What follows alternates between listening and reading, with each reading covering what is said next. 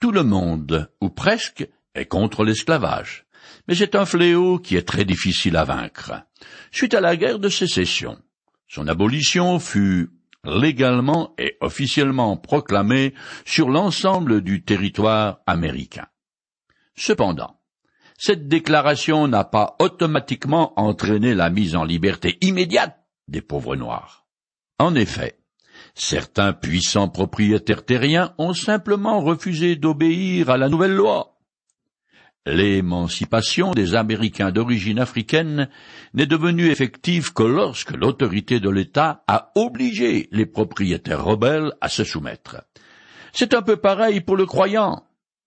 Par son union avec le Christ en sa mort et résurrection, il est juridiquement libéré de la culpabilité et de la puissance du péché. Mais ce dernier, tel un tyran esclavagiste, refuse de lâcher prise.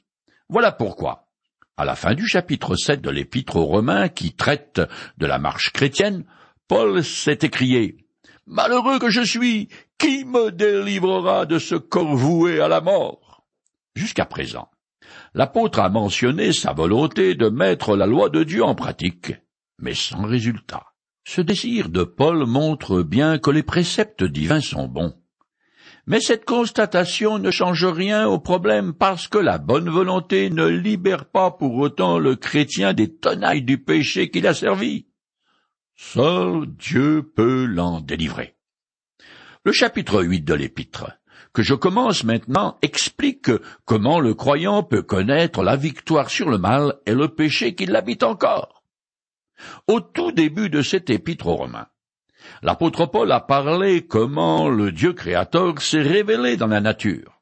Ensuite, il a été question de l'œuvre du Fils de Dieu pour le salut de l'humanité. Et maintenant, le sujet traité est l'action du Saint-Esprit dans la vie pratique de tous les jours des croyants. Alors que jusqu'ici Paul n'a mentionné le Saint-Esprit que deux fois. Il a fait référence à son action dix-neuf fois dans le chapitre huit, un chapitre considéré comme le point d'orgue de l'épître. Il y décrit les conséquences merveilleuses de la délivrance qui est en Jésus-Christ, c'est-à-dire le renouvellement complet de la nature humaine, et un jour celui de toute la création. Et enfin, il célèbre par un chant de triomphe l'assurance du salut fondé sur l'éternel et immuable amour de Dieu. Le chapitre 8 est très encourageant du début à la fin, car il commence par Il n'y a plus de condamnation pour les croyants et finit par Rien ne peut nous séparer de l'amour de Dieu qu'il nous a témoigné en Jésus-Christ. Paul a déjà répondu aux objections possibles concernant l'œuvre de la grâce et le rôle de la loi. Maintenant il répond à une interrogation qui a tout naturellement surgi dans l'esprit de ses lecteurs suite à son discours du chapitre précédent. Cette question est le croyant doit-il passer toute sa vie sur terre dans un état de frustration à cause des défaites continuelles dues au péché qui habite en lui? Je commence à lire le chapitre 8 de l'Épître aux Romains. Maintenant donc, il n'y a plus de condamnation pour ceux qui sont unis à Jésus-Christ. Romains chapitre 8 verset 1 Paul commence donc par rassurer ses lecteurs en leur disant que, parce qu'ils n'ont plus à répondre de la loi morale de Dieu, ils sont affranchis des conséquences de leur péché. D'une certaine manière, l'apôtre revient donc sur ce qu'il a déjà dit au chapitre 5 et que je rappelle. Comme une seule faute a entraîné la condamnation de tous les hommes, un seul acte suffisant à la justice et le don de la grâce a obtenu pour tous les hommes la possibilité d'un acquittement qui leur donne la vie. Romains chapitre 5 verset 18. Aucun châtiment n'attend plus le croyant parce qu'il est uni à Jésus-Christ par la foi. Dorénavant, il est gracié et déclaré juste. Il n'est plus sous la colère divine et possède la vie éternelle. Le Christ est la sphère de sécurité pour tous ceux qui se confient en lui. Soit dit en passant que le texte grec, appelé texte reçu, ou texte byzantin, qui est la base des traductions françaises, porte une explication en marge du texte qui est. Pour ceux qui, en Jésus-Christ, marchent non selon la chair, mais selon l'esprit.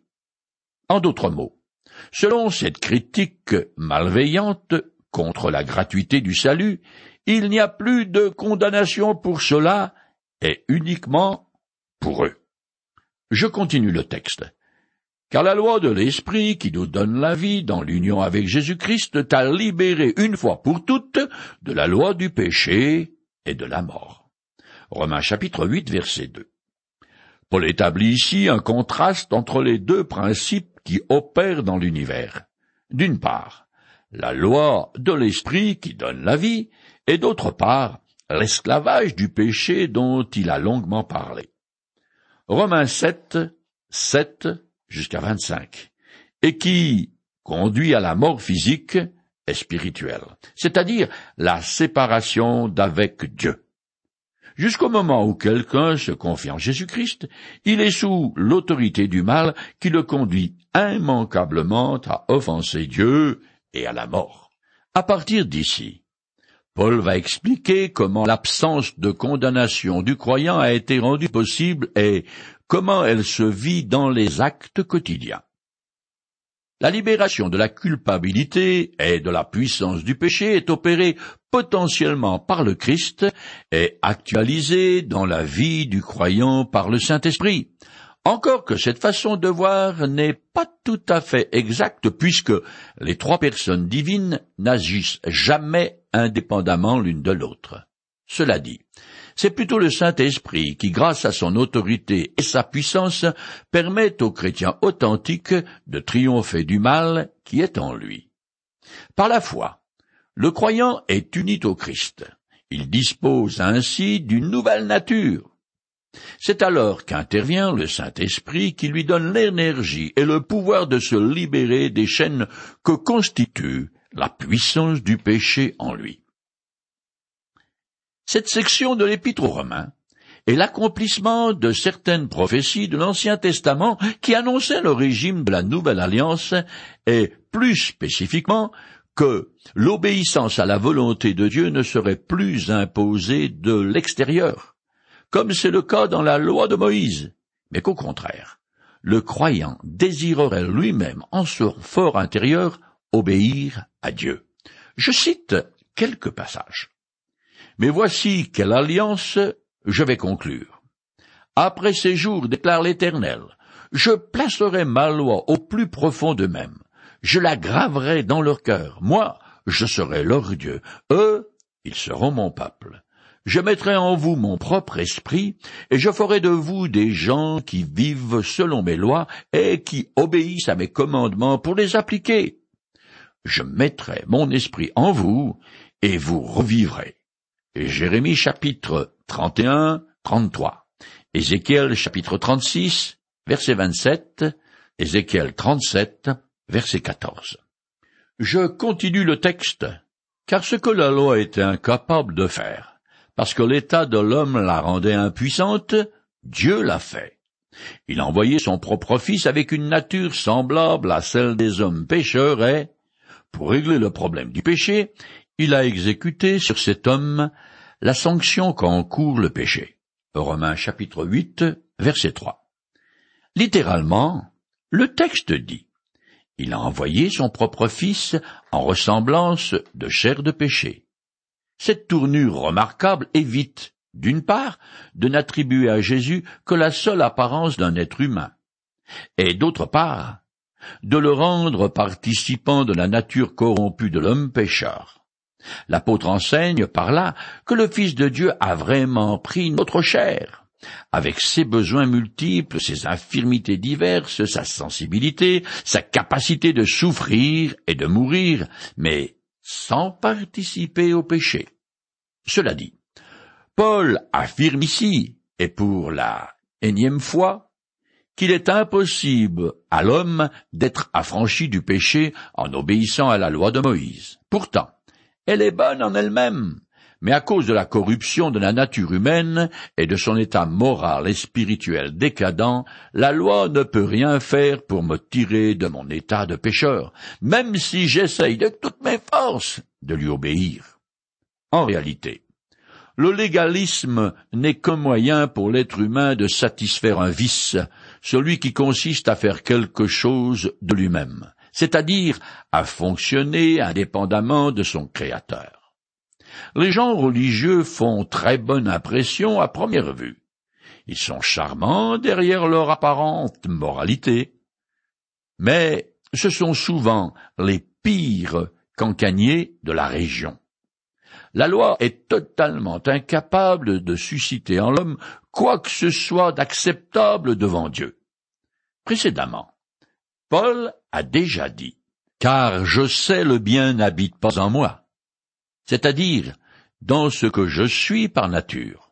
Vouloir le bien est à ma portée, mais non l'accomplir. Romains chapitre 7, verset 18. L'être humain est totalement corrompu.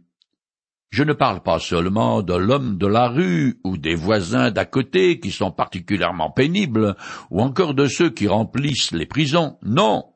La décadence concerne des gens très bien, comme vous et moi, par exemple. C'est pourquoi Dieu a envoyé son Fils doté d'une nature humaine, semblable à la nôtre, avec cependant une grosse différence. Jésus fut préservé du principe du péché qui habite en chacun de nous et qui afflige tous les êtres humains depuis Adam.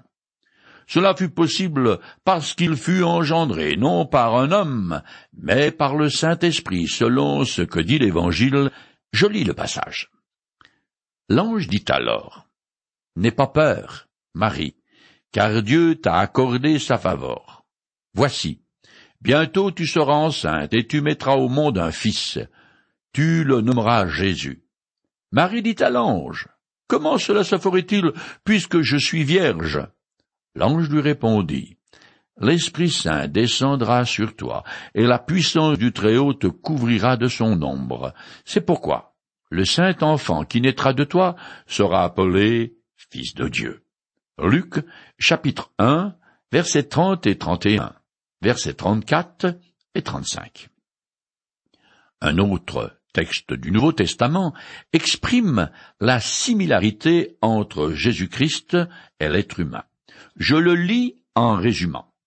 Ainsi donc, puisque les enfants des hommes sont unis par la chair et le sang, lui aussi, de la même façon, a partagé leurs conditions. Il l'a fait pour réduire à l'impuissance, par la mort, celui qui détenait le pouvoir de la mort, c'est-à-dire le diable.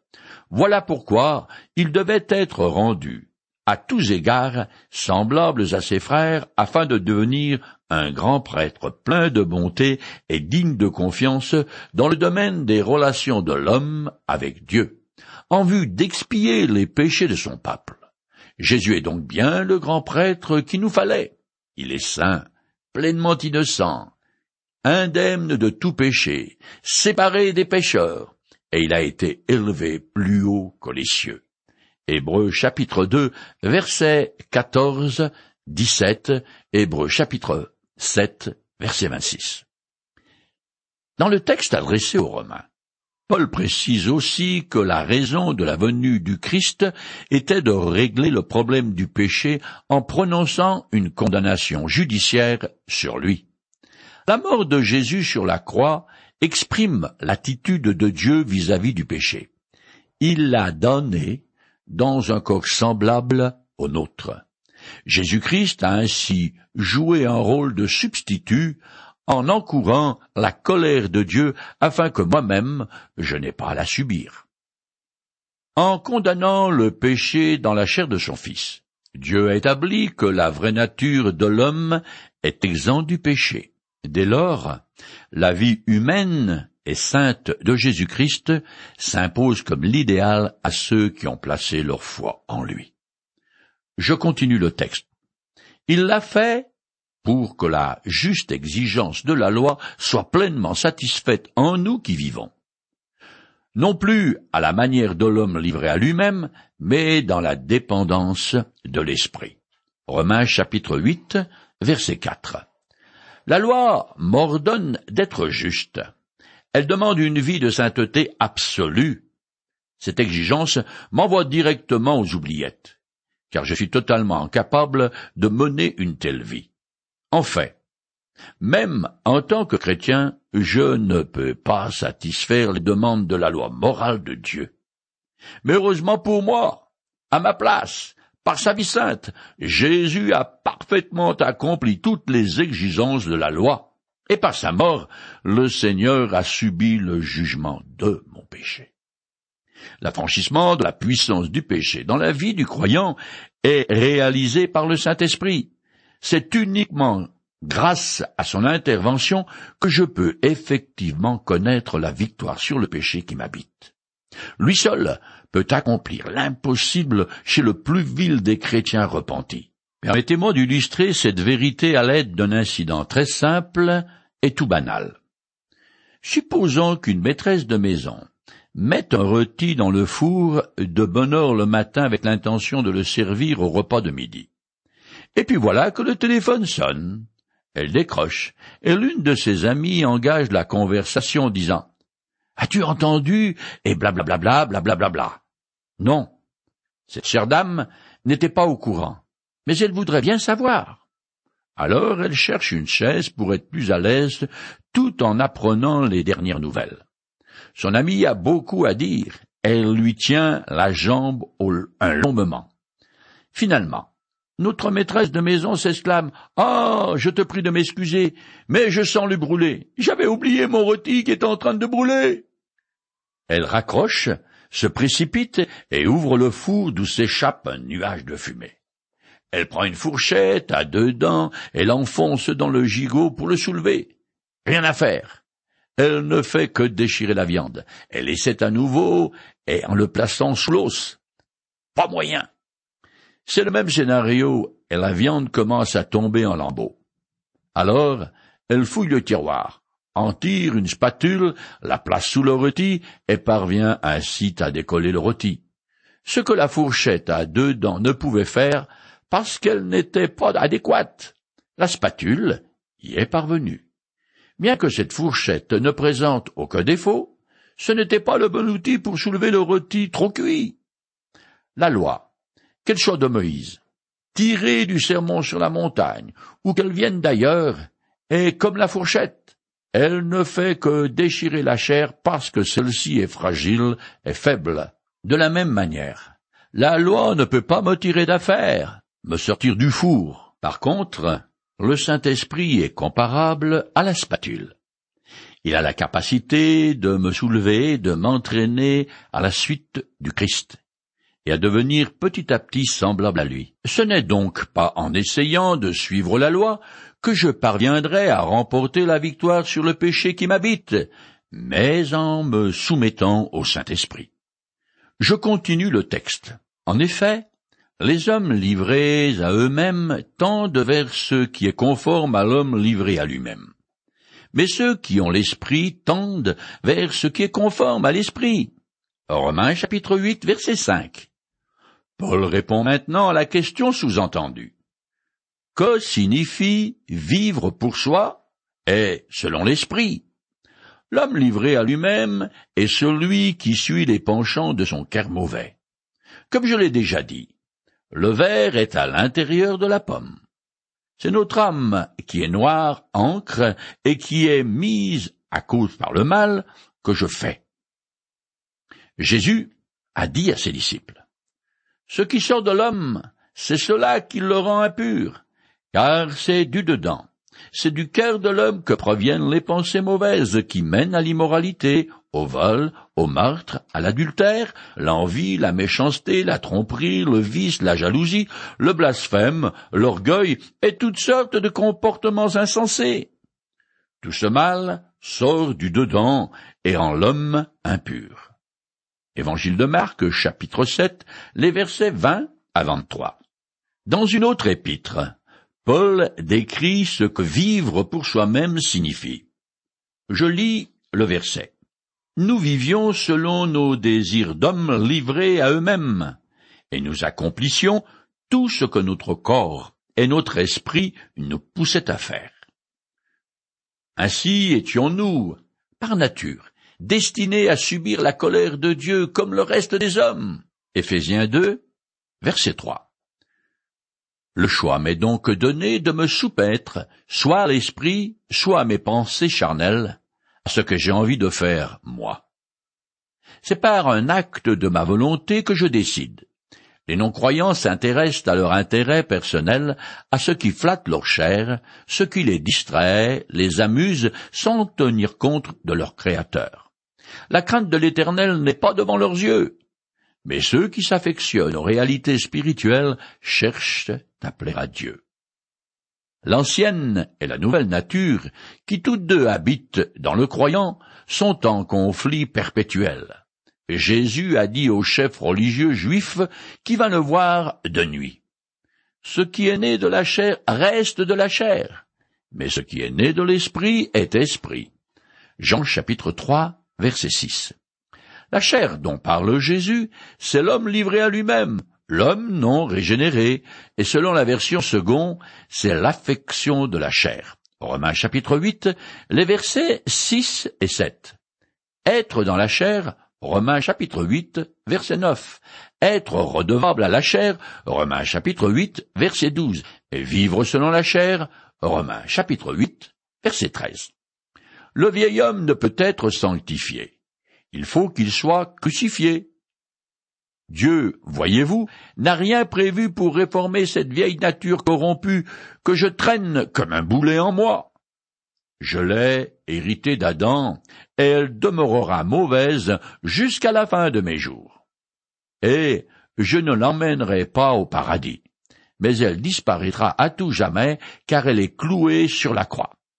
En attendant, cette mauvaise nature sera mon ennemi. Je trouve ça humiliant mais c'est la vérité.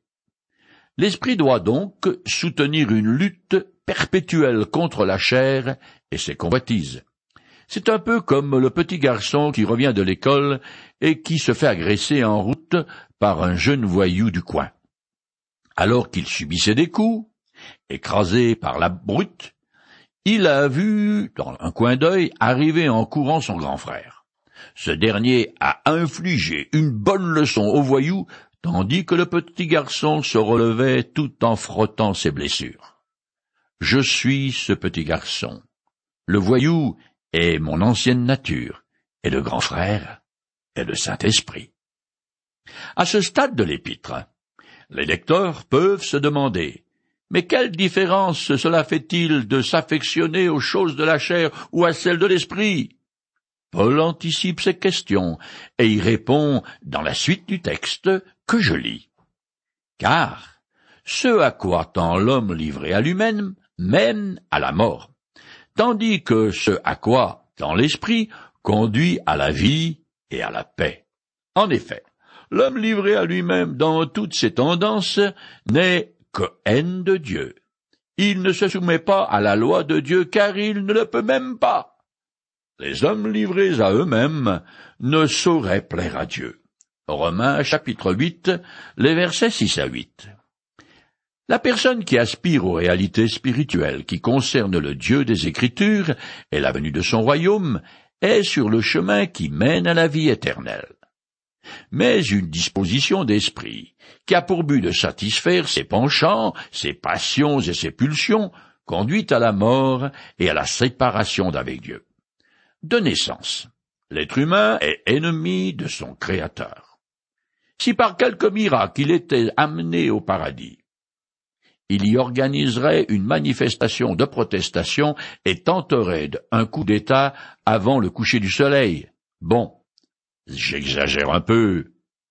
Tout ce que l'homme naturel fait de lui-même est d'une odeur nauséabonde, insupportable à Dieu. Et ses œuvres religieuses le font vomir. Car voyez-vous, on peut très facilement haïr son Créateur tout en fréquentant l'Église régulièrement, même chaque jour de la semaine. En effet, si j'y vais par obligation, je ne manquerai pas d'éprouver du ressentiment à devoir accomplir cet exercice que je me suis fixé, et je grincerai des dents, tout au moins, en mon fort intérieur. Les gens qui fonctionnent selon le principe des bonnes œuvres croient dur comme fer que Dieu est leur débiteur, qu'il leur doit quelque chose. Cette attitude est insensée, car à moins d'avoir été régénéré, c'est-à-dire être passé par la nouvelle naissance et avoir été placé en Jésus-Christ, il est tout simplement impossible de se rendre présentable devant Dieu et de lui être agréable. Tout être humain qui n'a pas mis sa confiance en Jésus-Christ, qui soit athée ou religieux, est totalement dépourvu de capacités spirituelles réelles. Ce que je dis est un postulat posé par les Écritures. Je reconnais que ce jugement est terrible à l'encontre de la nature humaine. Mais plutôt, je l'admettrai, et plutôt j'accepterai aussi le remède divin. C'est le Seigneur seul qui peut nettoyer l'écurie de mon cœur. Toute l'eau des mers et tout le savon de la terre en sont incapables. Il n'y a que le sang de Jésus qui peut me purifier.